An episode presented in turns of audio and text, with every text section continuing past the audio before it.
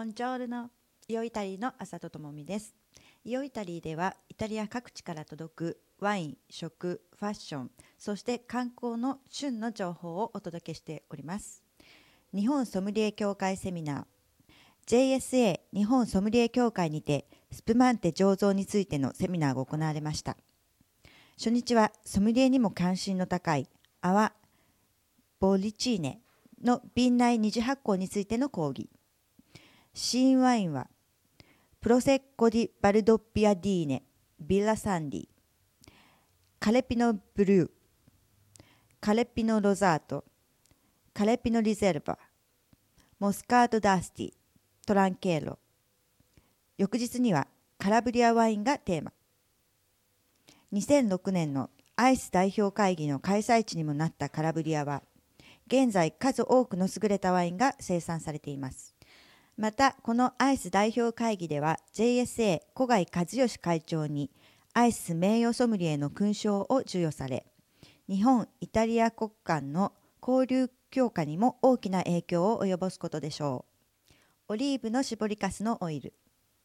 精製した搾りかすに5%のバージンオイルをブレンドして作られたこのオイルは市販されています。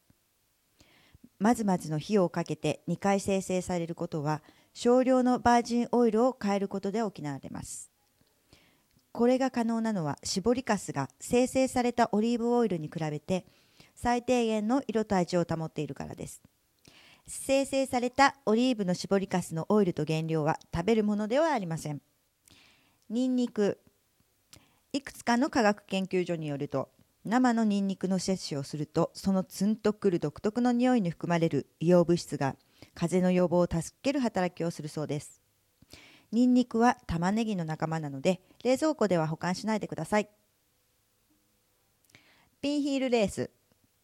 一見簡単なレースかと思われますがこの場合は最終地点にたどり着くのはそう単純なものではありません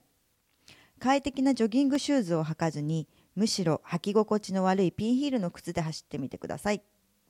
モスクワで70名の女性がピンヒールのレースに参加しました。ヒールは少なくとも9センチ以上が義務付けられ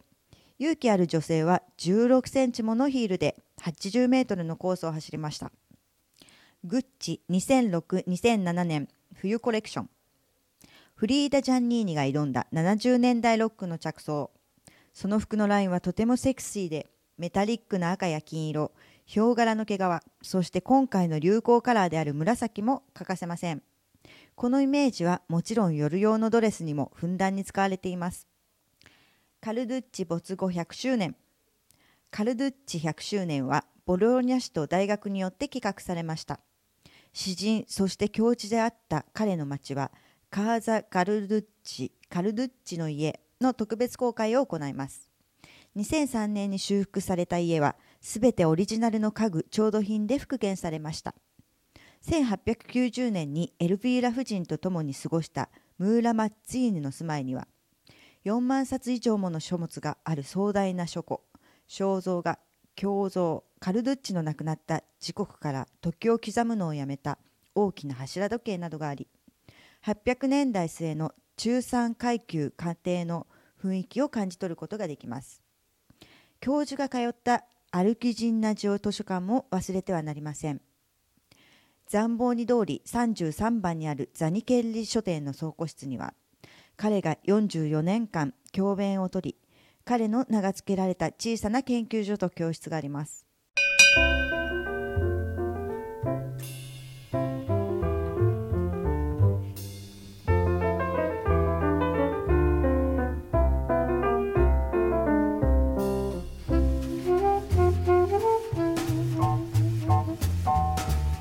Música